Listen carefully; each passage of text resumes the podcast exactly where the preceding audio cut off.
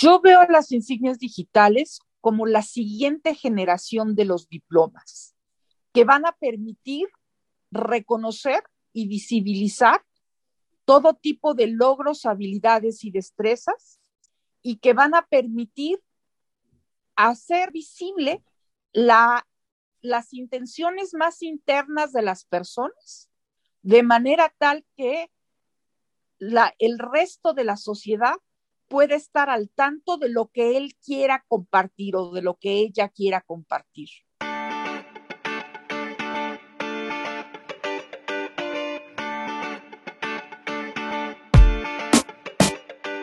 Buenos días, soy Juan Manuel Aguatzin y esto es Digitalizados, el podcast donde platicamos sobre los retos que la era digital nos plantea.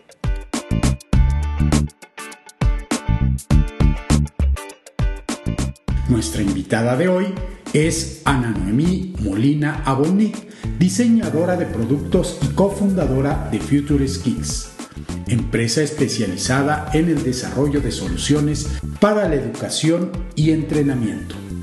En este episodio platicamos sobre las insignias digitales, un concepto que está cambiando no solamente al mundo académico, sino también a las empresas. Las insignias digitales son una nueva forma de reconocer logros académicos, conocimientos, habilidades y actitudes de estudiantes, empleados, socios y proveedores. Su uso está estandarizado y se emiten en conjunto con las organizaciones.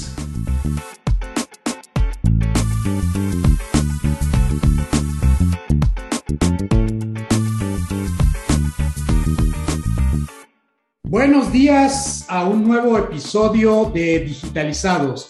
Y aunque este episodio se ha grabado en el 2021, pues ustedes lo estarán escuchando ya en el 2022 y es nuestro primer podcast del año.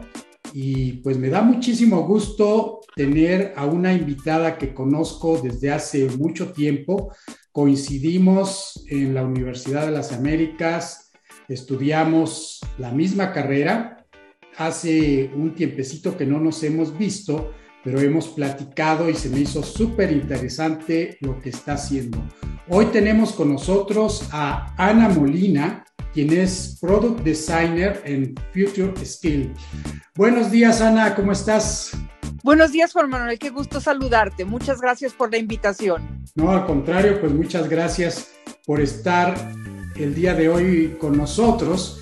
Y fíjate que el último podcast o penúltimo podcast, si somos precisos, eh, del año pasado, precisamente estaba yo platicando con un emprendedor y pues decía yo que en esta época de pandemia, pues muchos se pusieron a llorar y otros pues, se pusieron a vender pañuelos. Y creo que este es también tu caso, supiste aprovechar la ocasión y creo que fue durante la pandemia que formaste esta nueva aventura de Future Skills.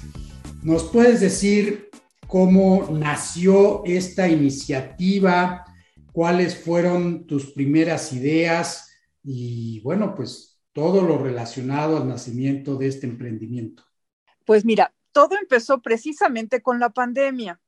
Yo me he desarrollado principalmente en el sector educativo y cuando llegó la pandemia, los colegios, especialmente los colegios privados, se vieron en una situación muy crítica porque de la noche a la mañana tuvieron que empezar a dar clases en línea y se enfrentaron a muchas situaciones muy difíciles. Las familias eh, estaban con menos ingresos, tuvieron que dejar de pagar colegiaturas. Uno de cada cuatro kinders del país quebró a consecuencia de la pandemia.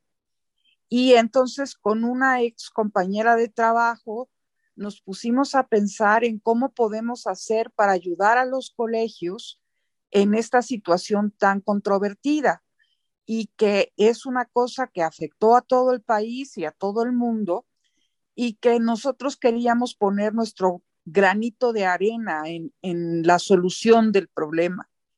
Entonces, pues buscamos varias opciones y llegamos a la conclusión que entre una de las muchas cosas que estaban sucediendo era que los colegios estaban enseñando digitalmente como podían, pero en ningún lugar quedaba rastreado ese aprendizaje en línea. En ningún lugar era visible que la escuela había hecho un esfuerzo por continuar las clases y que los maestros habían hecho un esfuerzo por continuar la enseñanza y que los alumnos habían hecho un esfuerzo por no perder el año escolar. Y entonces nos pusimos a investigar alternativas para hacer un reconocimiento de este esfuerzo extraordinario que estaba haciendo todo el sector educativo. Y así fue como descubrimos las insignias digitales y decidimos hacer la implementación de insignias digitales para, este, inicialmente para colegios y ya después lo abrimos para otro tipo de organizaciones. Pues muy interesante esto que estás diciendo porque efectivamente creo que cuando nos fuimos a la modalidad digital, quizás los alumnos y los papás, obviamente no todos, pero muchos podrían pensar que, ah, bueno, pues ya nada más se conectan y pues nos están dando las clases, pero cambiar a un modo digital pues implica muchas cosas. Y yo creo que hay cosas que son relativamente obvias y otros, otras no lo son. Eh, por ejemplo, pues cómo das tu clase, obviamente, entre comillas, pues no es lo mismo darlo de forma presencial que a distancia, ¿no? De forma electrónica. Eh, ¿Qué son estas insignias digitales? Eh, ¿Cuál es la idea que hay detrás de ellas? Mira, las insignias digitales surgen a principios del milenio como parte de una iniciativa de Mozilla tratando de dar un reconocimiento que fuera permanente. Déjame hacerte una pregunta personal. ¿Dónde está el diploma del último curso que tomaste? Bueno, del último último está en mi computadora, por supuesto. Ok. Normalmente sabemos que lo recibimos, pero quién sabe dónde quedó el papelito. Claro, sí, ya veo hacia dónde vas. Quizás porque yo estoy en el medio electrónico. Claro. En mi caso está en la computadora, porque he tomado algunas capacitaciones para, por ahí de Microsoft y de Oracle y pues los tengo en mi computadora, pero ya sé a dónde vas. Eh, digamos que el último curso que pude haber hecho en la universidad, precisamente eh, por ahí algún diplomado, pues la verdad es que no sé dónde está. Exacto. Lo que nos pasa a todos, uno, es que quién sabe dónde acaba el papelito. Y dos, actualizar nuestro currículum nos da muchísima flojera. Entonces, si yo te pido por favor enséñame la versión de tu currículum que está ahorita en tu, en tu computadora, te puedo garantizar que no están tus últimas certificaciones, porque uno actualiza el currículum cuando está uno buscando a un nuevo cliente o a un nuevo trabajo, pero no es algo que hagamos con facilidad y con frecuencia. Entonces, las insignias digitales tienen la virtud de ser la siguiente generación de los diplomas y de permitir actualizar tu currículum con muchísima facilidad, compartir tus logros y mantener todos tus diplomas concentrados y organizados en un mismo lugar, lo que se llama el backpack digital. Entonces, tienes la ventaja, por ejemplo, de que cuando estás, yo sé que tú eres corredor, entonces, eh, si estás buscando eh, eh, entrar a la maratón de Nueva York, es conveniente que les digas que tienes experiencia como corredor. Sin embargo, cuando estás buscando un nuevo cliente, es conveniente que les digas, pues, qué otros clientes has tenido y qué experiencia de preparación tecnológica has tenido. Entonces, la ventaja de este backpack digital es que te permite mantener todos tus logros en un solo lugar y compartirlos selectivamente. Además, estos logros están seguros, no son falsificables, son completamente digitales, así que son completamente ecológicos y eh, te permiten mantenerlos ordenados, que en mi humilde opinión es parte de las virtudes mayores de, de las insignias digitales. Claro, claro, porque no todos somos muy ordenados, ¿no? Yo, por ejemplo, cuando tengo que precisamente actualizar mi CV, pues tengo que estar buscando los cursos que hice y muchas veces se me han olvidado y un año después, pues digo, ay, este no lo puse en mi, en mi CV del año pasado y pues lo voy agregando. Se me hace muy interesante esto que, que dices entonces, quiere decir que existe un repositorio que es único y podríamos pensar que en ese repositorio tengo insignias que me han sido dadas eh, por diversas instituciones o, estamos pensando en que hay varios repositorios? Respondiendo a tu pregunta, así existen varios repositorios, pero tú como entidad que estás recibiendo las insignias, pues siempre y cuando las insignias digitales estén cumpliendo el estándar digital de eh, Digital Badge, eh, puedes tener tus insignias en uno o varios repositorios donde tú quieras. Entonces, tú como persona no puedes emitir una insignia. Entonces, los cursos que mm. tú ya tomaste, no puedo agregarlos a tu backpack digital. Sin embargo, tus certificaciones, como estamos en el gremio de la computación, te garantizo que sí están usando el estándar digital y por lo tanto las puedes agregar a tu backpack digital. Entonces, para que nuestro público entienda todo este concepto, voy a repetir algo que has dicho, pero solo para como confirmar, ¿no? Eh, estas etiquetas digitales entonces no son nada más te envío la imagen del diplomita o te envío el iconito que dice que ya hiciste tal o tal curso, sino que vas a recibir esa imagen, entre comillas, porque es más que una imagen, pero también queda registrada en algún lugar. Y si, por ejemplo, algún empleador dijera, ah, este tiene esta insignia, sería totalmente verificable que efectivamente tienen esa insignia, ese diploma. ¿Es esto correcto? Exacto. Es, eso es completamente correcto y tiene una virtud adicional. El empleador puede verificar A, que tú recibiste esa insignia y B, el contenido que tú o, las, eh, digamos que los eventos que tú tuviste que cumplir para obtener esa insignia. Entonces, a diferencia de un diploma que, como los nuestros, que dice ingeniero en sistemas computacionales, y no sabes qué hay ahí adentro, en una insignia digital te puede decir, por ejemplo, que es una carrera que requirió que cursaras 48 materias y que requirió que este, hicieras un servicio social y que hicieras una tesis y que todos los requisitos que cumpliste para obtener esa insignia digital.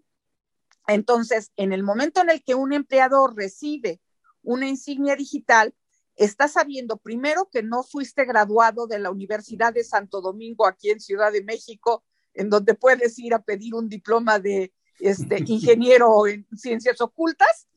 Y además tienes la virtud de poder ver cuáles son las habilidades, cuáles son las destrezas que adquirió la persona al cumplir ese logro. Es algo así como si te proporcionaran el transcript en lo que fue pues nuestra eh, carrera, ¿no? En su tiempo. Además del transcript, es como si te, nos dieran el transcript y los sílabus de las materias, porque leer cursó sistemas operativos 2. Claro. Dice algo muy diferente cuando tú y yo estudiamos que ahora lo que están estudiando los chicos. Entonces, cuando nosotros estudiamos, hubieran dicho, cursó sistemas operativos 2 y aprendió a utilizar Chromix, BMS y este, algún otro sistema operativo de la época, y a los chicos de ahora les diría y está capacitado en iOS, en Android y en Linux. Claro, claro. Pues se me hace, la verdad, muy útil porque incluso para uno mismo nos da una señal quizás con el tiempo de aquello que hemos aprendido en áreas como la nuestra, que son las ciencias de la computación, las tecnologías de la información.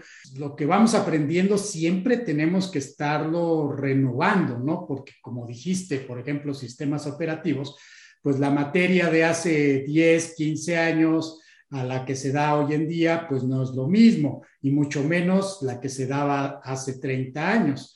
Entonces, estas insignias digitales, yo vería también que hay esta parte interesante que podría decirnos, oye, este, pues tú ya necesitas una actualización en tal o tal materia, porque pues todos los temas van evolucionando. Esa es otra virtud de las insignias digitales. Las insignias digitales son revocables y son revocables por dos causas, o porque la organización que te la otorga decide que ya no quiere otorgártela, y obviamente eso implica que tú hiciste algún mérito para no merecerla, o porque tienen una fecha de caducidad desde el momento de ser otorgadas. Piensa, por ejemplo, en el caso de los contadores. Los contadores toman cursos de actualización por la miscelánea fiscal y ese curso de actualización de la miscelánea fiscal dura por un año, porque al año siguiente necesita volverse a actualizar por la miscelánea fiscal.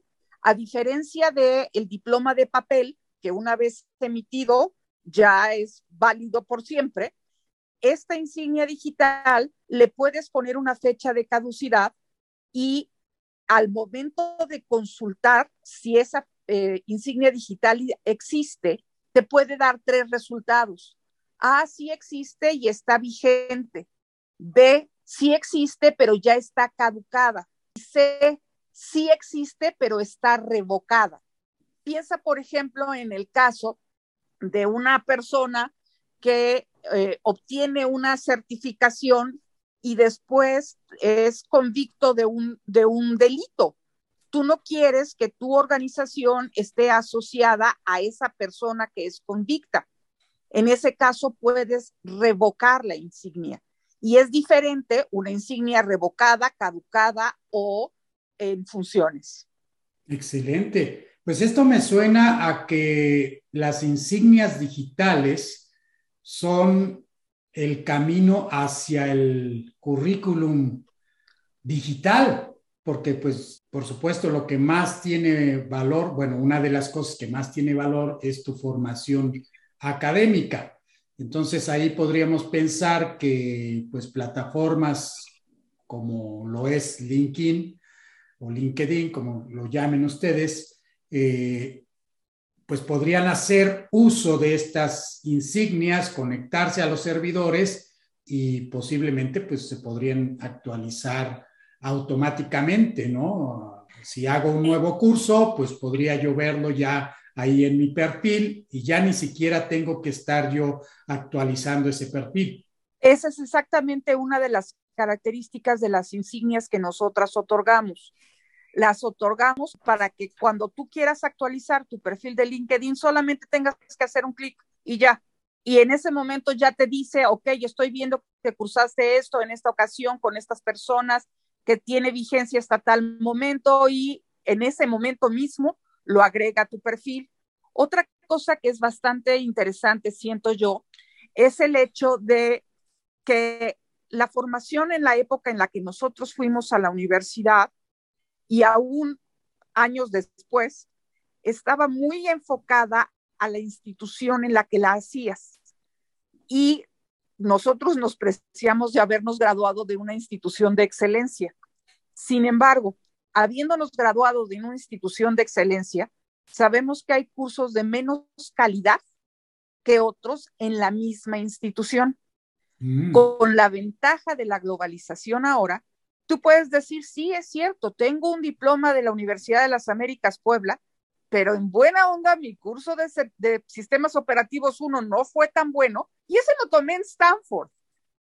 Y entonces puedes hacer una formación mucho más global en donde lo que estás garantizando son tus habilidades y destrezas, a diferencia de solo garantizar las habilidades y destrezas que te podía proveer tu institución educativa. Y mm. aquí entra otro concepto que siento yo que es bastante importante, que es el concepto de una formación no convencional.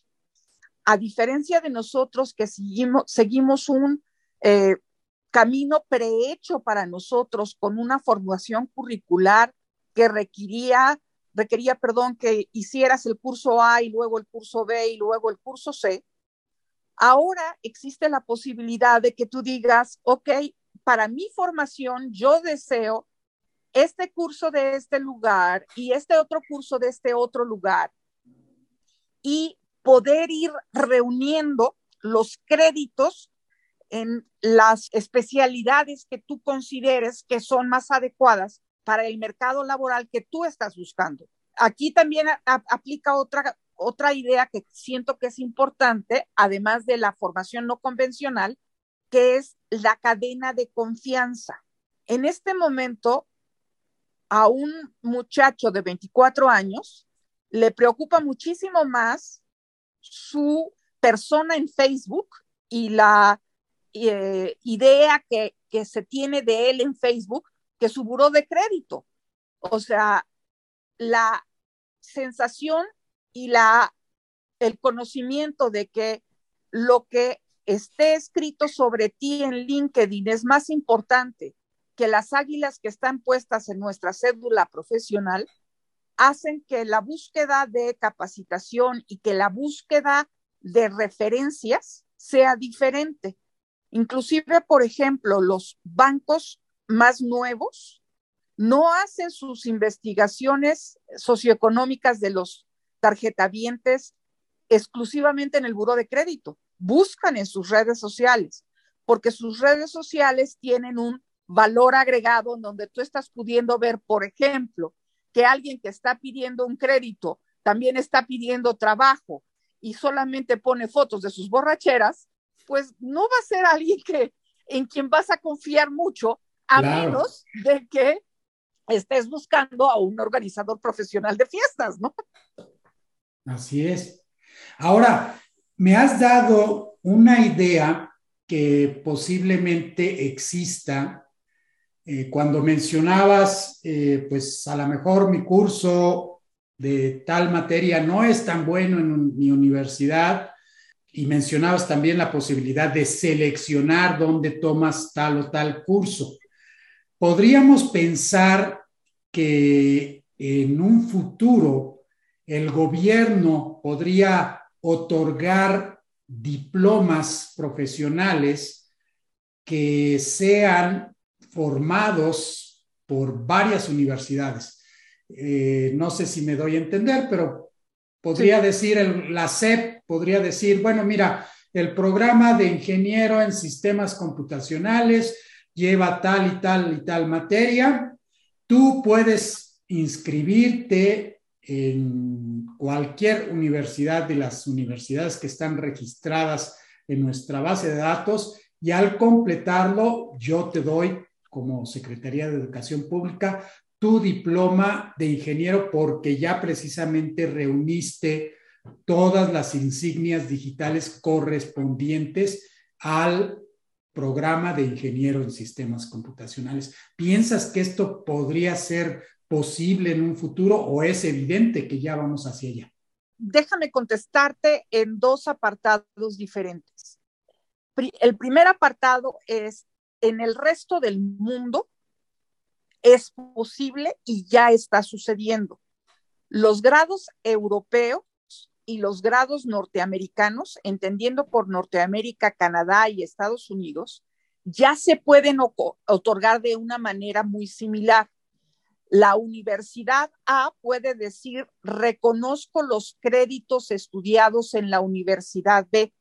Sin embargo, en México, el problema que tenemos, en mi humilde opinión, es el clima es maravilloso, la gente es encantadora, la comida es deliciosa y la burocracia es un dolor de muelas. Entonces, no pienso que en el futuro cercano la CEP pueda hacer algo como lo que tú estás diciendo. Por otra parte, el hecho de que nosotros, yo no sé si tú alguna vez utilizaste tu cédula profesional, yo nunca, jamás en ningún trabajo me han pedido mi cédula profesional. Entonces, obviamente hay carreras como contaduría, como medicina, en donde si no tienes la cédula profesional estás en un problema administrativo serio. Pero para eh, el caso de nosotros, digo, nosotros completamos la carrera y con promedios excelentes porque éramos nerds, Juan Manuel, no se lo digas a nadie, pero éramos nerds. Sin embargo, el, la posibilidad de tener una formación súper completa, aunque la SEP no lo reconozca, el hecho de que tú te presentes con un empleador y le digas, tengo esta formación que puedes comprobar, a la larga siento yo, la CEP va a acabar diciendo, pues si el empleador lo reconoce, yo, ¿por qué no? Claro, pues me has hecho recordar un poco lo que se está dando en empresas como Google. No sé si sea cierto, pero hemos visto pues mucha publicidad que dice Google no le da importancia a tu carrera universitaria, le da más importancia a lo que sabes. Creo que es un poquito exagerado porque obviamente que Google busca personas que tengan un perfil académico y no por nada, pues en sus equipos de investigación hay gente brillante que tiene un doctorado eh, o al menos una maestría, pero sí eh, tiene ese lado eh, de verdad de que si tú eres alguien que es capaz de hacer el trabajo que se te asigna, pues entonces vas a tener las puertas abiertas, ¿no? Que es algo que en Europa sucede, ¿no? Es una de las cosas que a mí me sorprendió en Francia, que hay personas que han trabajado, vamos a decir, en cierta industria durante años, por decir algo, la industria aeronáutica. Eh, trabajan muchos años, pero no tienen un, un diploma universitario y después de ciertos años dicen, bueno, es que tú ya puedes obtener tu diploma de ingeniero por la experiencia que tienes. Y pues entre algunas otras cosas que tienen que hacer es pues hacer una estancia de ciertos meses y con esa estancia cumplen ya con los requisitos para que les den su diploma.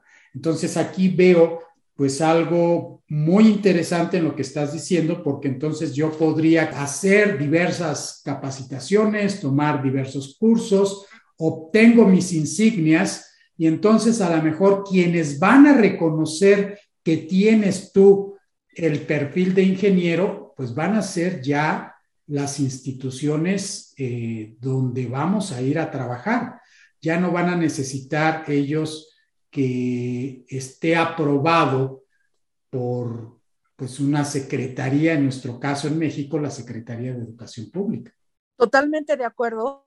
Y también debo reconocer que la Secretaría de Educación Pública misma está también caminando un poquito lentamente en la misma dirección, que es lo que están haciendo precisamente, por ejemplo, con la, el acuerdo 286 de la SEP, para ah, eh, otorgar las licenciaturas a estudiantes que se quedaron truncos, pero que tienen experiencia profesional y que presentan un examen en donde demuestran que tienen los conocimientos necesarios y les conceden la licenciatura.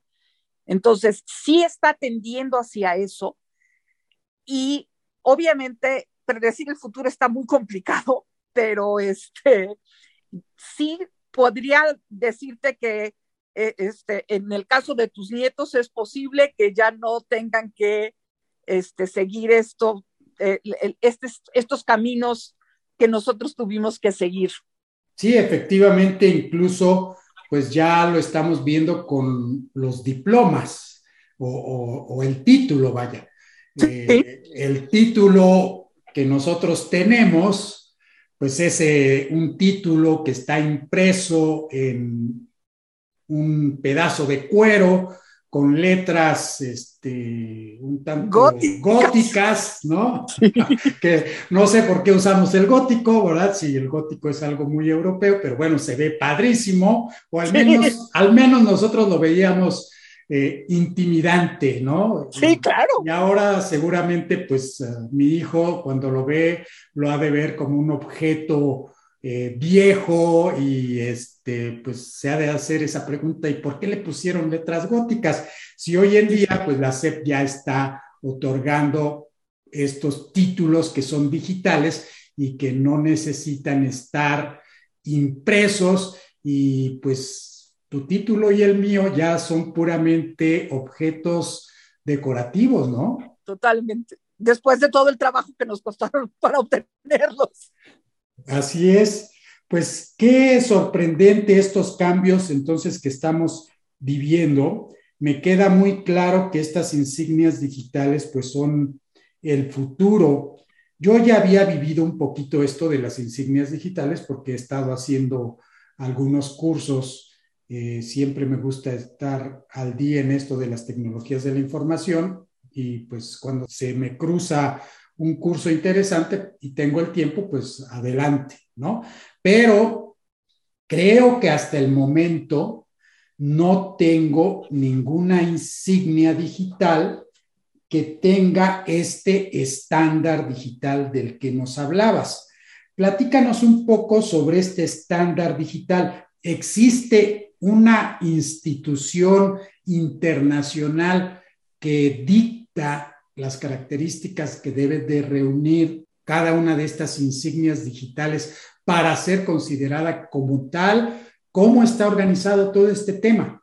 Mira, la organización es una organización bastante orgánica. Un conjunto de universidades, principalmente norteamericanas, se reunieron en, a principios del milenio con la intención de establecer este estándar. El estándar se llama Open Badge, como de eh, insignia abierta. Y lo que marca son ciertas características tecnológicas que deben tener los, llamaríamos, registros de las insignias para ser considerados dentro del estándar. Y lo que sucede actualmente es que existe una organización, Open Badge, que se encarga de mantener el estándar, de actualizarlo y de facilitar a los que quieran implementarlo la implementación como tal. Entonces, existen ciertas marcas comerciales que son ampliamente reconocidas eh, para eh, la emisión de insignias y estas eh, empresas normalmente están basadas en Estados Unidos, normalmente son en dólares y normalmente son absurdamente caras. Entonces, parte de lo que nosotros hicimos con Future Skills es generar, utilizar este estándar, pero generar insignias en pesos mexicanos y a valores muy, muy, muy económicos, con la intención de que estén al alcance de todo mundo. Y entonces estamos pudiendo ayudar a organizaciones con precios absurda y groseramente económicos. Muy bien, entonces esto quiere decir que Future Skills tiene su propio repositorio de insignias digitales? No, yo utilizo un repositorio de insignias digitales estandarizado porque nuevamente yo soy una empresa chiquita. A mí me da un infarto y se acaba la empresa. Entonces, tus insignias digitales tienen que estar protegidas A por el estándar y B por servidores a nivel mundial. Entonces, yo utilizo a un proveedor. Este, en este momento estamos usando Badger, este, y ese proveedor es el que te garantiza accesibilidad 24 por 7, por, ejemplo. Nuevamente, yo soy una gordita y viejita, no puedo garantizarte un servidor que esté arriba 24 por 7, ¿no? Entonces, quiere decir que hay varias partes implicadas en esto de las insignias digitales. Por una parte está quienes reconocen las insignias por otra parte, están quienes almacenan las insignias y por otra parte está quienes proponen estas insignias, como en tu caso. Correcto, y o sea, yo lo que hago como tal es emitir la insignia. ¿En qué consiste esto de emitir la insignia? Consiste en tres partes. Consiste en una parte en donde yo localizo a un proveedor mundial que me garantice que va a estar 24 por 7 disponible y que va a respetar el estándar de Open Badge y que va a garantizar que esa insignia siempre va a estar disponible. Por otra parte, estoy en contacto con la eh, entidad emisora, la organización emisora de las insignias, que me garantiza que las personas que ellos me indiquen han cubierto los requisitos que ellos mismos me indicaron. Y hay una tercera parte que es la entidad receptora de la insignia, que serías tú como cliente, como el, la persona que se gradúa del curso, digámoslo así, que hace uso de la insignia. Entonces, hablamos de una cadena de confianza en donde Badger o el, el servidor, digamos, de insignias está confiando en que yo, como Future Skills, hice una investigación y sé a quién le estoy emitiendo insignias y que no es la Academia Patito número 47 y que el que está contratándome para emitir insignias está haciendo un trabajo honorable de acuerdo con los términos que él mismo puso. Porque nuevamente, a diferencia de un título profesional, en donde estás garantizando una licenciatura, la insignia garantiza lo que la insignia dice. Entonces, si yo te estoy dando una insignia de cumpliste con el curso fulanito de tal, es distinto, por ejemplo, de la insignia que dice empleado del mes. Claro. Que es distinta de la insignia que dice ha sido nuestro empleado por 20 años. Y entonces, eh, lo que dice la insignia se cumple y como se cumple, se emite y como se emite, se comparte. Lo que quiere decir también es que estas insignias digitales no solamente tienen un uso estrictamente académico. Exacto. En, el, en este momento las hemos usado para muchas cosas. Lo, lo, primero para que las usamos, para lo que las usamos fue precisamente para reconocimientos académicos.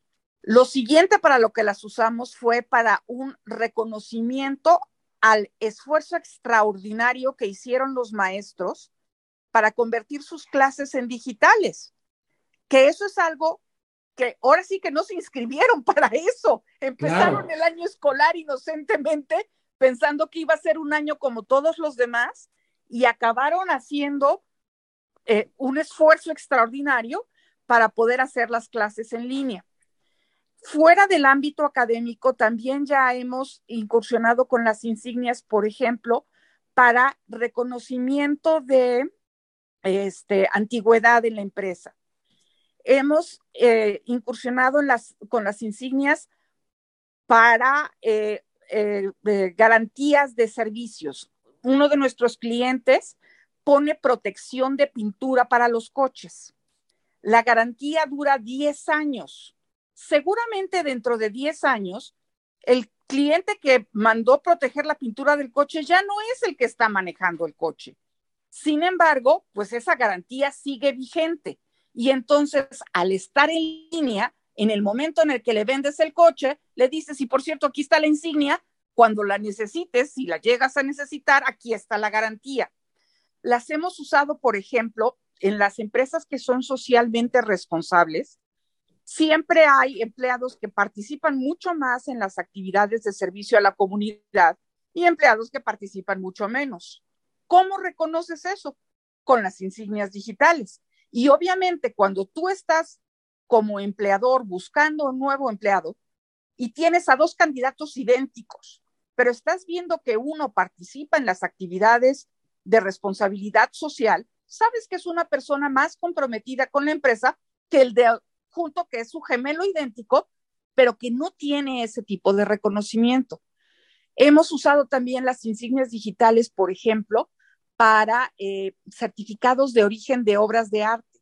Mm. Y entonces los artistas, que estoy viendo que tienes un cuadro hermosísimo atrás de ti, los artistas este, nos contratan para emitir la insignia digital de la obra de arte y en el momento en el que entregan la obra de arte, la entregan con la insignia para que las personas a futuro puedan hacer referencia a la originalidad de la obra.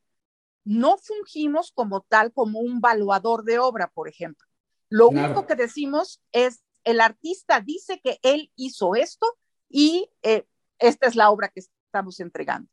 Oye, pues me hiciste recordar mis tiempos de Boy Scout, donde tenía yo muchas insignias, ¿no? De ahí son las insignias, exactamente, en eso están inspiradas las insignias. Ah, mira qué interesante. Pues sí, porque en la época, pues hacíamos todo lo posible por ganarnos el máximo de insignias y las ponías en tu camisa orgullosamente y, y algunos pues ya no tenían prácticamente lugar para poner estas insignias. Sí, sí, sí, y funcionan en muchos sentidos de la misma manera. Eh, hay un diseño como tal de la imagen de la insignia que era la que bordabas en tu, en tu uniforme y tenemos, nosotros estamos generándolas también con un diploma que está asociado a la insignia para, por ejemplo, incluir el código QR que permite hacer la validación de la insignia. Con la ventaja además de que para validar un título profesional es un dolor de muelas y para validar una insignia digital le pones el teléfono como si fuera el menú de un restaurante en pandemia y ya estás viendo todos los logros que amparan. Pues súper interesante y como que me suena un poquito a que la tecnología blockchain también debe de estar detrás de estas insignias ¿Es esto correcto o no precisamente se necesita de esta tecnología? Es, una tecnología paralela. Blockchain también te puede otorgar una insignia digital. Eh, las insignias digitales que otorgamos en Future Skills no usan tecnología de blockchain, sino de Open Badge, pero también existen insignias digitales de blockchain. Tienes todas las razones, es la misma familia de tecnologías. Y también me suena un poquito relacionado con esto nuevo que estamos escuchando, que es el NFT o NFT. Eh, ¿Qué relación podría haber con, ello, con estas propiedades digitales? Eh, ¿Piensas que algún día se podría vender en el mercado una insignia que digan, pues mira, esta insignia le perteneció a Ana Molina y pues hoy vale 200 mil pesos. no, creo que vaya en esa dirección porque en sí lo que está tratando de hacer la insignia digital en este momento es visibilizar esta cadena de confianza. Entonces, como tal, no tienen un valor, el único valor que tienen es el, de ser un testigo. Entonces, eh, lo que sí creo que debieran otorgarnos es premios de diseño, porque sí hacemos algunos diseños realmente hermosos, pero este, más que nada es el, hecho de visibilizar esta, eh, digamos que esta reputación digital. Muy bien, pues regresemos un poquito a la pandemia y como ya lo mencionaste, pues empezaron ustedes a usarlas para motivar a profesores, quizás alumnos también, pero también a motivar a los padres de familia.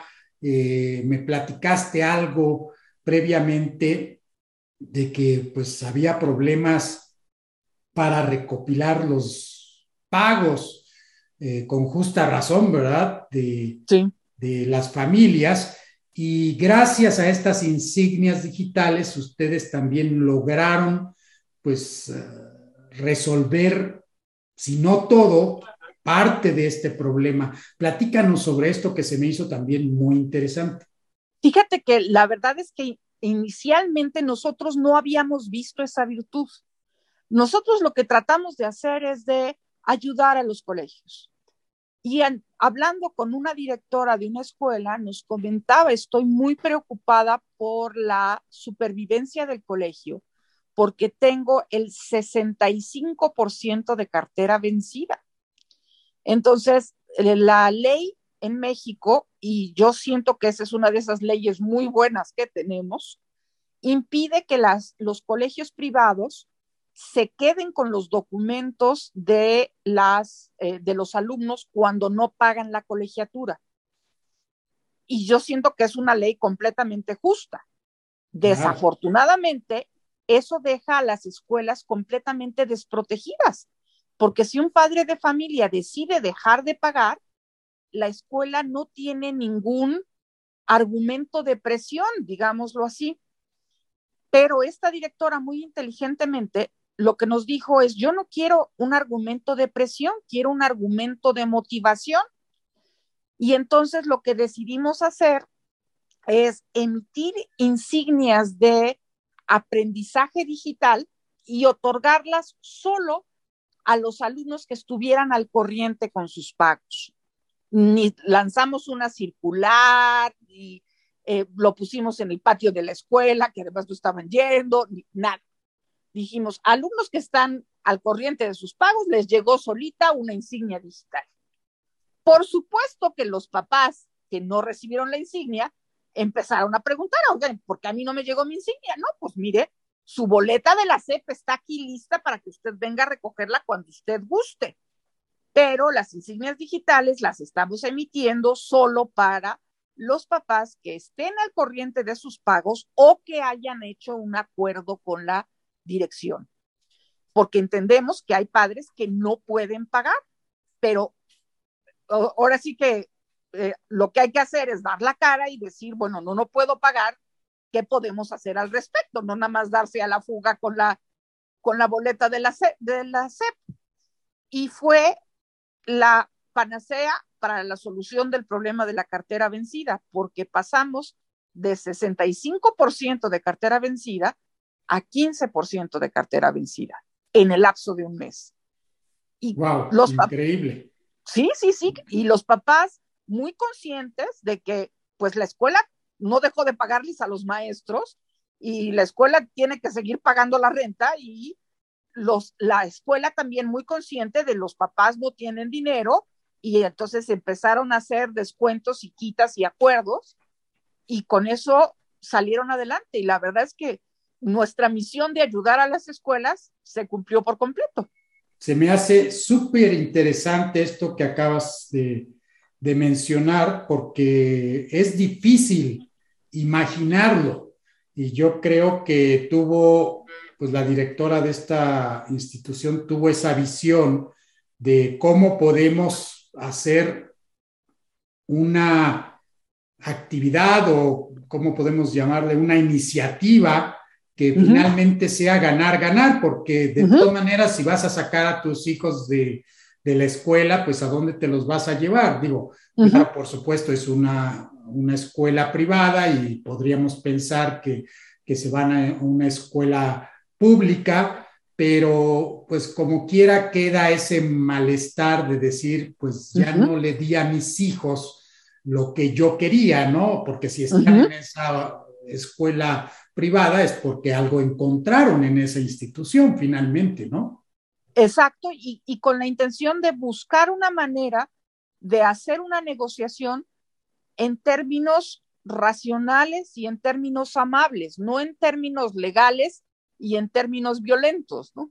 ¿Has llevado esta iniciativa a otras instituciones, aparte de esta primera que ya nos mencionaste o estás apenas en el camino de inicio y, está en los siguientes pasos de Future Skill? Siempre estamos en siguientes pasos, pero ya hemos trabajado con cuatro colegios diferentes y hemos trabajado, te digo, con una empresa que se dedica a este, eh, hacer protección de pintura de autos.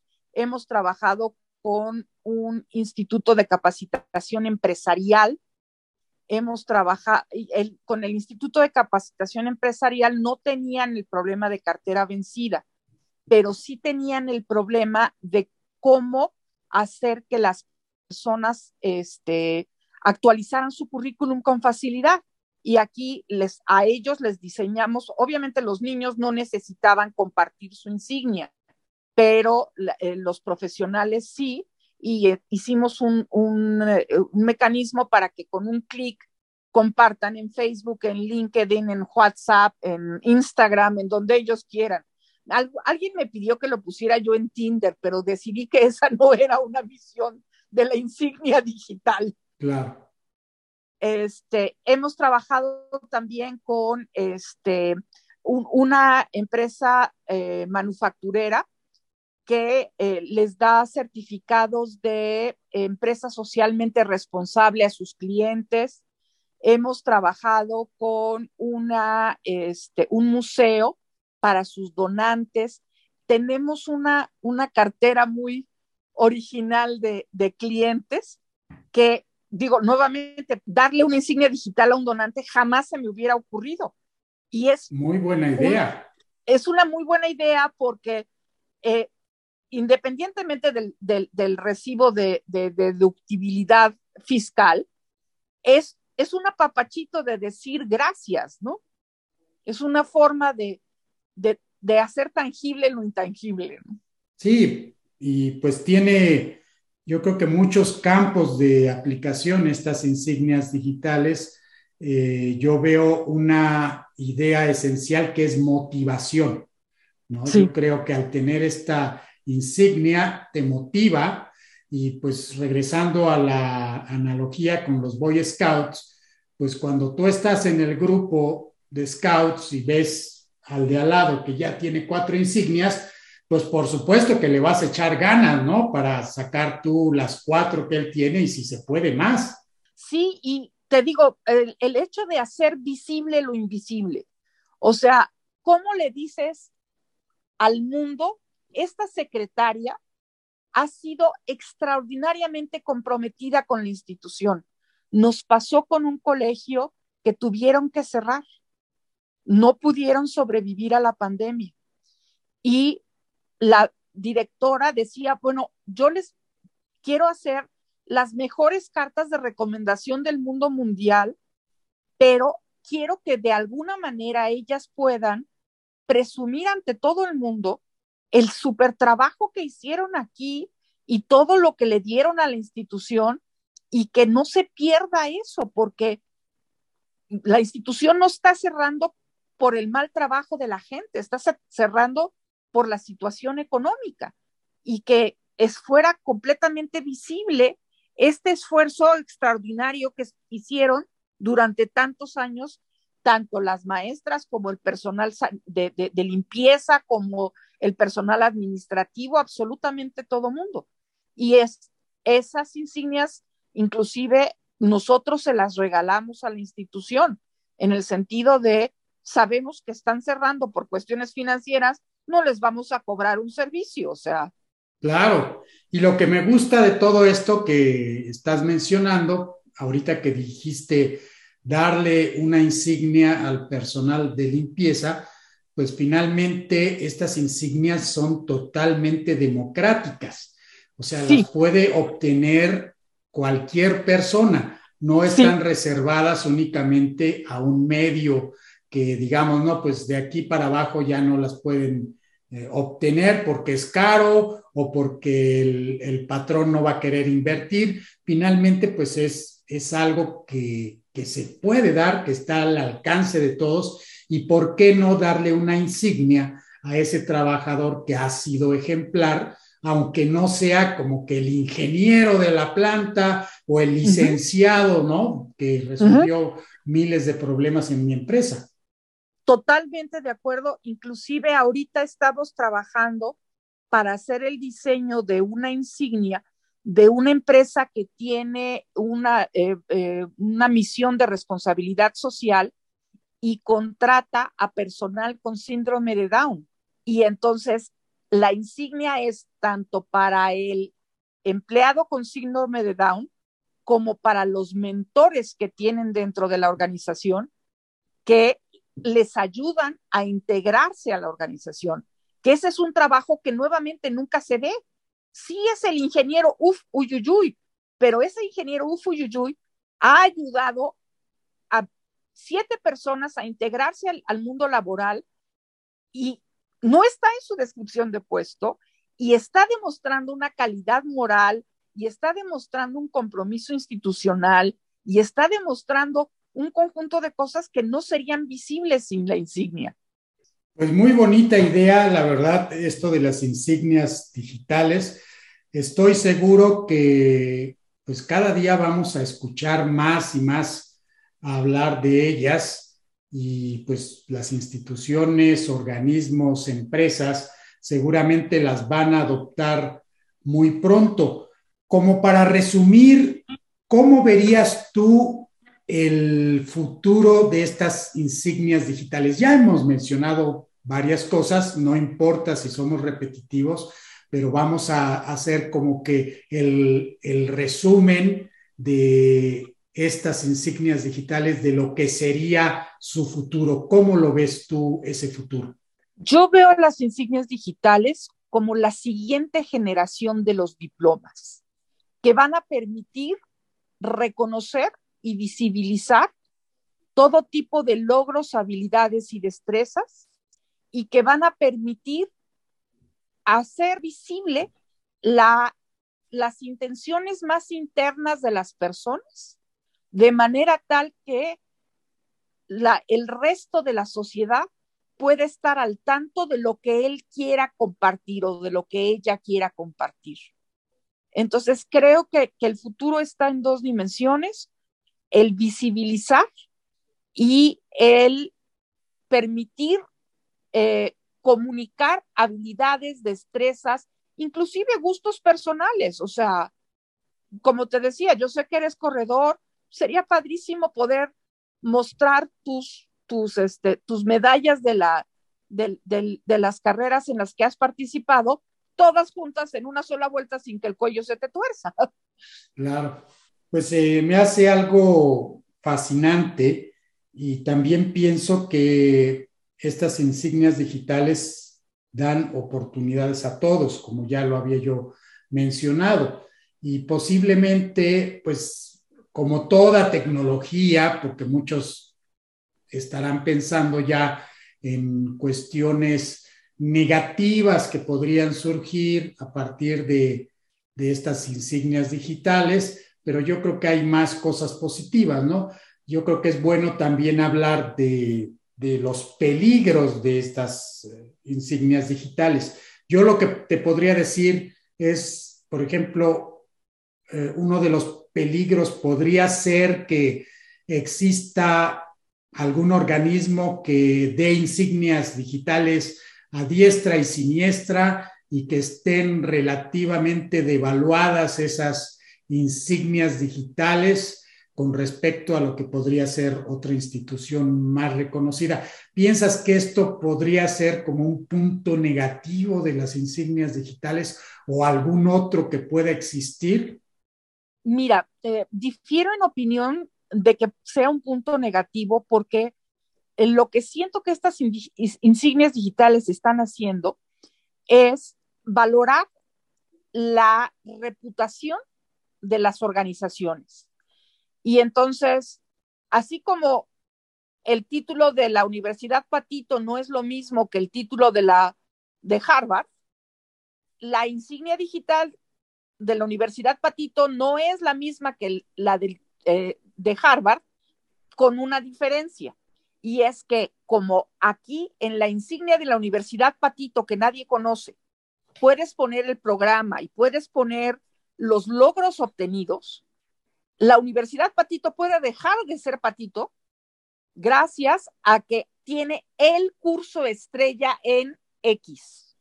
Y entonces la gente, en vez de estar buscando al graduado de Harvard o al graduado de la Universidad de las Américas, va a buscar al graduado del curso de sistemas operativos de la Universidad de las Américas de la generación 1986, porque ese es el estándar que estamos buscando, ¿no?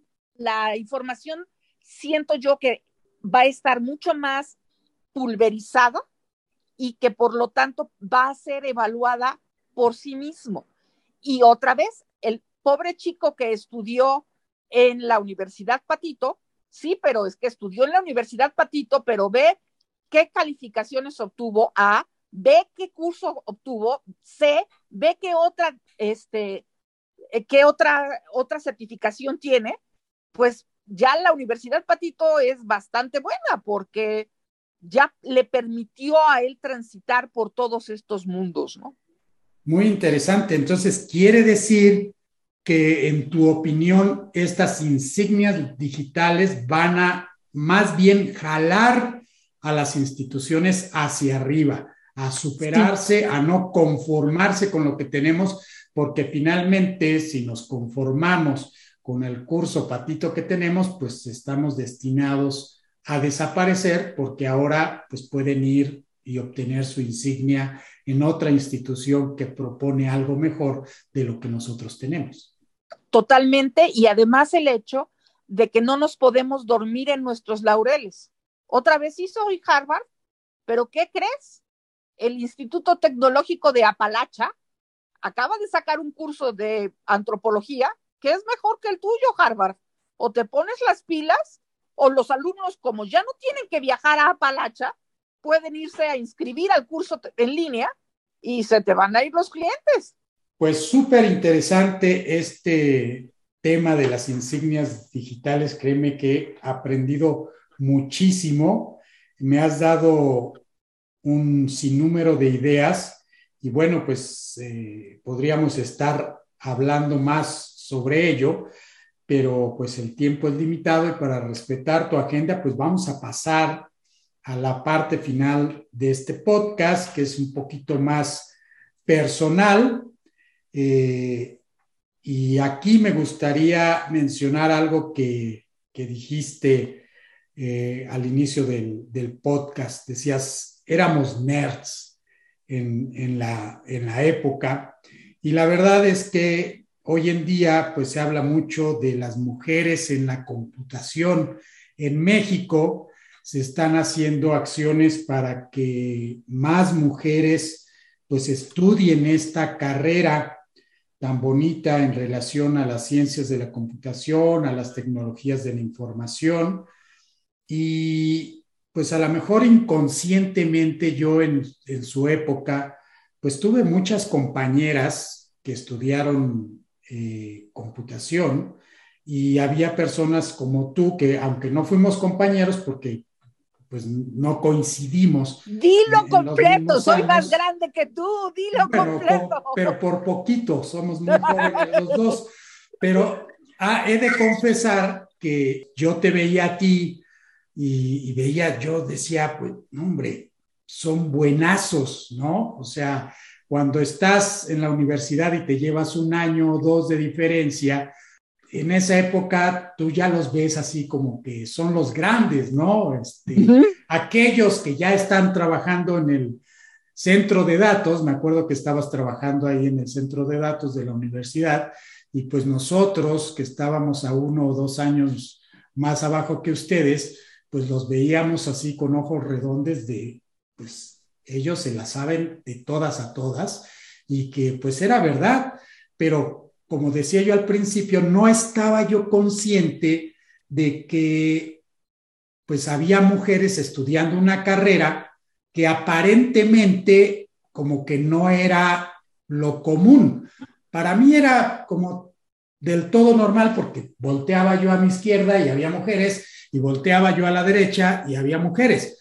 Y no sé qué pasó que después pues como que se cayó un poquito la participación de las mujeres en, este tipo de carreras y, después, bueno, pues se volvió a equilibrar un poco, pero pues quizás de verdad no era tan normal que, que estuvieran estudiando computación.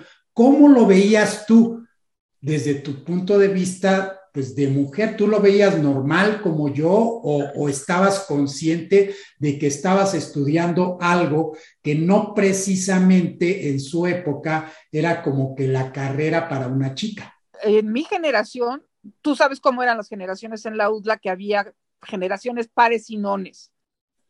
En mi generación como tal, toda la carrera, solo tuve una compañera de generación, una compañera mujer había chicas que tomaban algún curso con nosotras, especialmente en los cursos de matemáticas, pero así que yo te diga, toda la carrera, Josefina Castro Río fue mi única compañera de generación, solo fuimos nosotras dos. Y de repente una chica tomaba un curso de sistemas operativos porque se había atrasado y de repente otra chica tomaba un curso de programación porque se estaba adelantando, pero las dos fuimos únicas en toda la generación. Mi generación en ese sentido sí fue excepcional con muy pocas mujeres. Creo que además hay una diferencia importante entre tener una licenciatura en informática y una ingeniería en computación. Nosotros sí, con la ingeniería estábamos obligadas a tomar los cursos de matemáticas y eso es algo que tradicionalmente espanta a las mujeres. Y siento que desde el momento en el que se abrieron licenciaturas en informática, ya hubo más mujeres en el gremio. Ciencias de la computación como tal, siento que sigue siendo como ciencia una ciencia más bien masculina.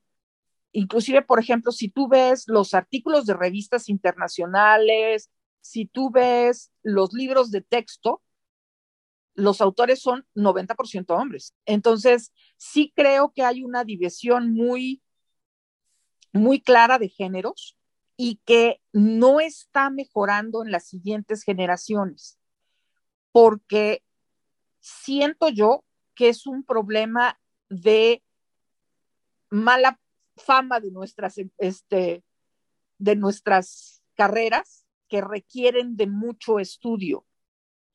Y eso también se está viendo, siento yo, en el caso de los hombres. O sea, la cantidad de hombres que están ingresando a carreras de computación también ha disminuido. Como que las generaciones actuales están buscando salidas eh, profesionales que requieran menos años de estudio. Lo veo de esa manera. En general, la matrícula en computación podríamos decir que ha disminuido. Sí.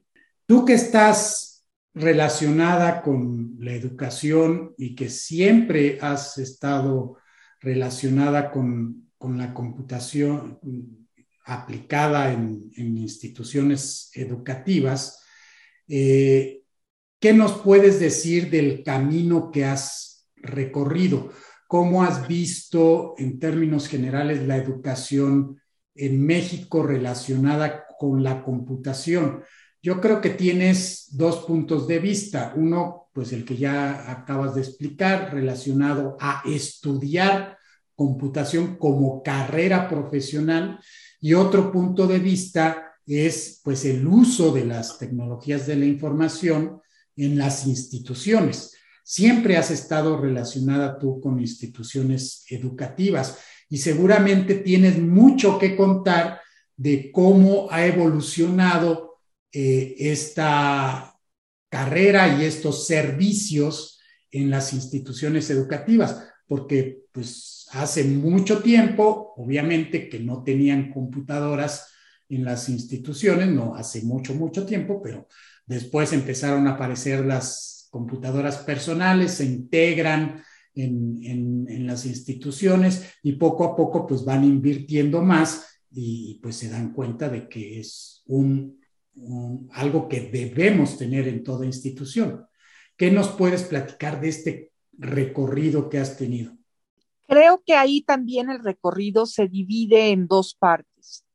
Uno, quisiera verlo desde el punto de vista de la tecnología educativa y otro desde el punto de vista de la enseñanza como tal de conceptos computacionales la tecnología educativa obviamente ha evolucionado muchísimo y no es lo mismo la clase del pizarrón con el GIS que la clase en PowerPoint.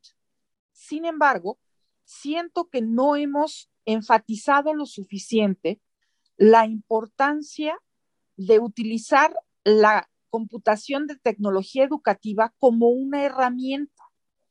Y lo que estamos tratando de hacer o lo que yo veo que sucede en muchas instituciones educativas es que ven a la computadora como la siguiente generación del GIS y no ven a la computadora como una herramienta que les permite enseñar de maneras diferentes y, por ejemplo, hacer diferenciación en el aula. Cuando nosotros estudiamos, todo primero A estaba viendo la célula en la semana 3 ahora todo primero A puede seguir viendo la célula en la semana 3, pero tenemos unos alumnos que están viendo la célula nada más como haga su maqueta del huevo y la este, otra parte del, del, grupo está viendo, haga su maqueta del huevo, huevo e investigue cómo se reproduce. Y otra parte del grupo está viendo, haga su maqueta del huevo, vea cómo se reproduce y además proponga un modelo nuevo de aplosis. Entonces, siento que necesitamos invertir más investigación y más trabajo en el hecho de platicar con los maestros y ver que la tecnología puede ser un fin, pero puede también nada más ser un medio. El símil que me gusta utilizar es, hay una diferencia entre ser el piloto del avión y saber tomar un vuelo. Ambas cosas son valiosas. Nadie se debe poner en el lugar que no debe estar. Si yo no sé pilotear un avión, no debo ponerme en la cabina de pilotos. Pero si yo sé lo suficiente del uso de, por ejemplo, procesador de textos y presentador y hoja de cálculo, mis habilidades tecnológicas son las que yo necesito. A diferencia de yo voy a programar la siguiente versión de Excel.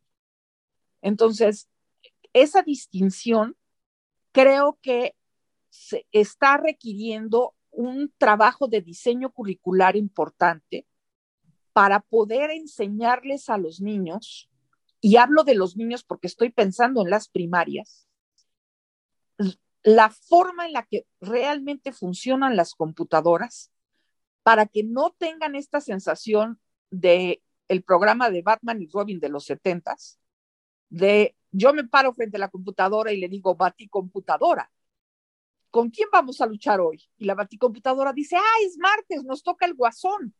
No, o sea, la información que nosotros entregamos a la computadora es la que recibimos de regreso. La este, cosa que no se pide explícitamente, la computadora no voluntariza. Eh, tu teléfono no es una computadora, tiene capacidades de cómputo, pero no es una computadora. Entonces, todas estas cosas, eh, siento que necesitamos meterle más al diseño curricular, a la parte filosófica de qué hay detrás de y a la parte filosófica de por qué hacemos las cosas. Ahora, algo que siempre he querido preguntarte, como te digo, en, esa época que estábamos en, en la universidad y que te veía junto con tus compañeros trabajar en el centro de datos, pues veía que se la pasaban a todo dar y que eh, para nosotros pues estaban resolviendo problemas muy complejos, así lo veíamos, ¿no? O, o haciendo tareas sumamente importantes. Y hay cientos de anécdotas que se pasaron en ese centro de datos con cada uno de los que he platicado siempre, entre ellos mi buen amigo David Sol, a quien le envío un saludo, eh, que también estuvo en ese centro de datos y también hizo algunas buenas anécdotas cuando era aún estudiante.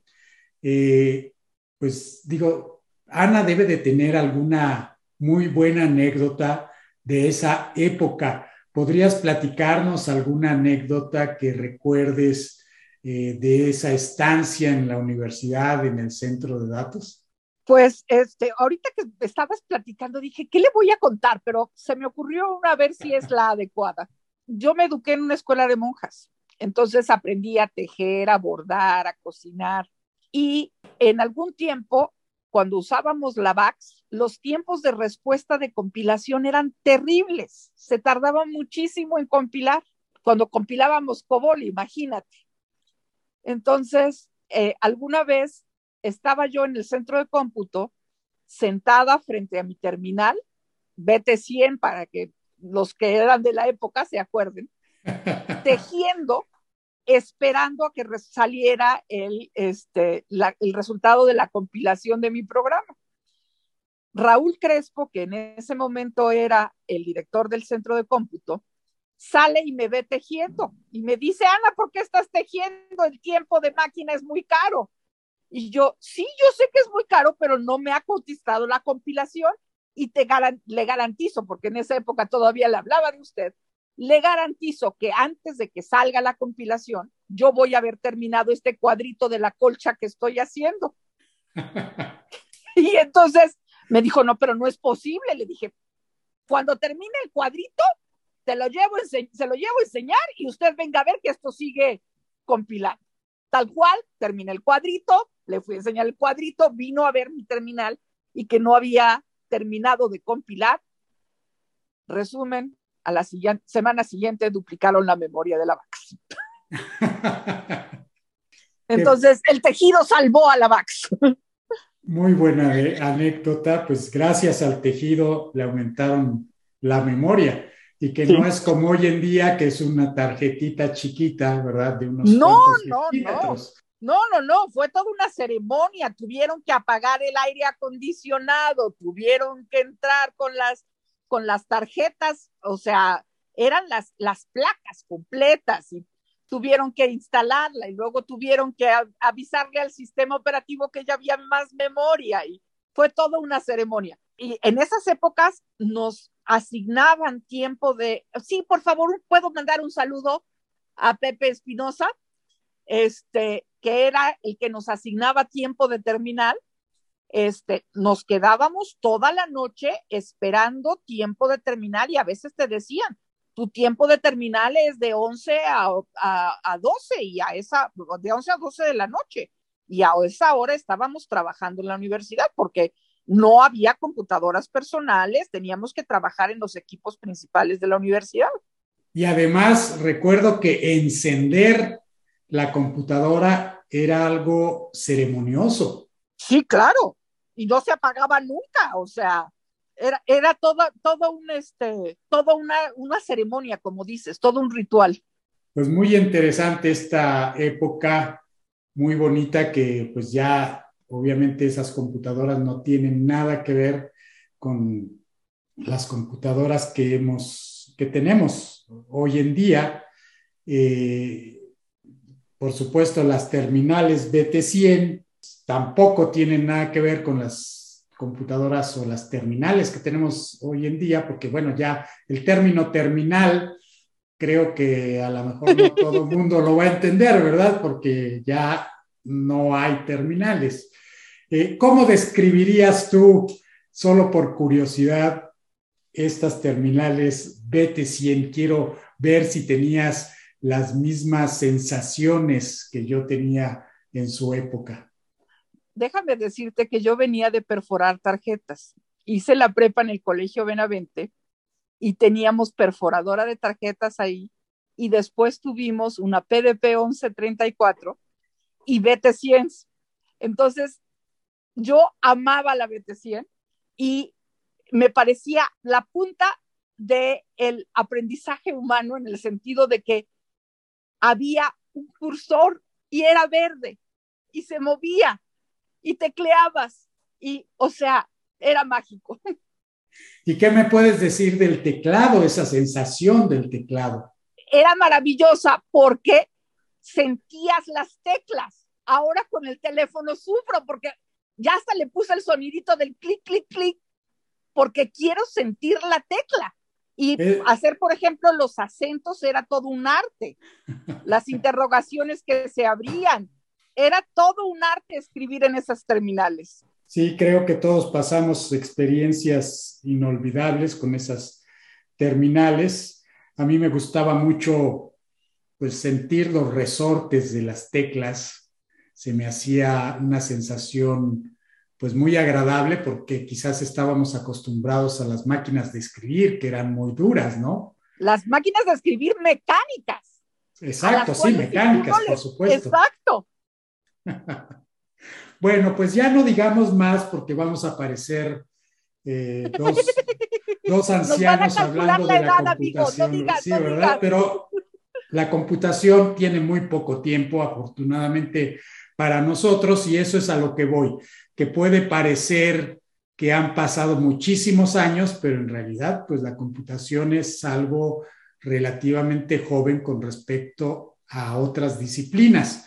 Y pues me gustaría regresar a este tema de las mujeres en la computación. Eh, en la Academia Mexicana de Computación queremos impulsar eh, la participación de las mujeres en la computación y cuando alguna vez se mencionó esta frase de mujeres en la computación, te aseguro que pensé mucho en ti porque fuiste de las primeras mujeres que vi completamente inmersas en, la computación.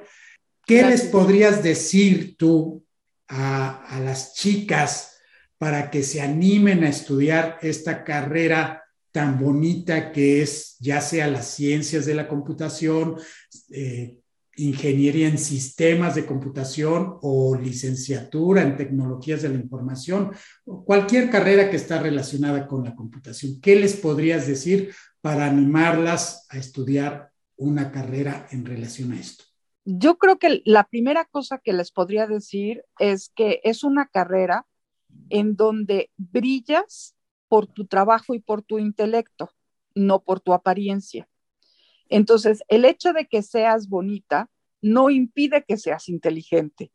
Serás valorada por el trabajo que hagas y por lo tanto, ser bonita es un plus. No te quita puntos, te da puntos extras. Pero tus jefes te respetarán por lo que sabes hacer, no solo por cómo te ves.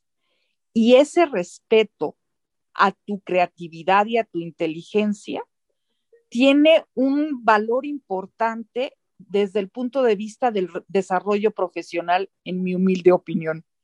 La otra cosa que les diría es que es una carrera que se acopla perfectamente para tener una familia. Si tú estudias ingeniería química, tienes que estar a las 3 de la mañana en la planta produciendo algo. Si tú estudias ingeniería en sistemas, puedes estar a las 3 de la mañana desde tu terminal en tu casa amamantando al bebé y avanzando en tu carrera profesional. Entonces, es una carrera que te permite tener una vida personal y profesional como pocas. Excelente. Además, está muy bien pagada. Además, ¿verdad? Sí. Y que los mexicanos, déjame decirte, bueno, mexicanos y mexicanas, somos muy buenos en, en esto, ¿no? Sí, sí, sí. Creo que lo hemos Somos ingeniosos somos muy ingeniosos. Buscamos soluciones y las mujeres somos muy ingeniosas por naturaleza. O sea, somos impuntuales a veces como género, pero somos como género muy ingeniosas y los mexicanos también. Entonces, como que tenemos muchas virtudes naturales y digo, la primera programador que hubo, programadora que hubo en el mundo fue mujer, Ada Lovelace, búsquenla, muy inteligente muchachita, hija de Lord Byron, el, poeta. Así es, qué mejor ejemplo que ella. Claramente sí. Pues Ana, me dio muchísimo gusto platicar contigo, te expreso toda mi admiración por todo lo que has hecho a lo largo de, tu carrera, como lo dije antes, pues yo creo que tú eres una de las mujeres en la computación en México que pues ha hecho diferentes cosas, que está logrando actualmente este nuevo proyecto que se me hace súper interesante y que pues seguiremos platicando al respecto, ¿no? Yo creo que esto ha sido solo el principio, pero yo estoy súper interesado en lo que estás haciendo y pues en la primera escapada creo que vamos a poderlo platicar de viva voz. ¿Qué te parece? Te agradezco muchísimo, Juan Manuel. Yo también desde siempre he admirado tu disciplina, he admirado tu caballerosidad, que esa es otra cosa que no se ve en ningún lado, pero yo garantizo que es un caballero y que es un hombre inteligente e íntegro. Y te agradezco muchísimo la oportunidad de compartir a tu público. Gracias, Ana. Pues hasta la próxima en algún café, espero, de la Ciudad de México para seguir platicando sobre este tema. Hasta la próxima. Muchísimas gracias. Bye.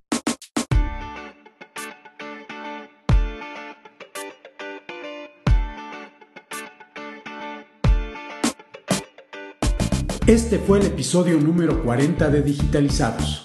Pueden encontrar más información sobre Ana Noemí Molina Abodnik a través de nuestra página web digitalizados.mx o en la descripción del episodio en Spotify, Apple Podcast o Google Podcast. No olvides suscribirte en alguna de estas plataformas ya que esto nos ayuda a que muchos más puedan aprovechar este proyecto.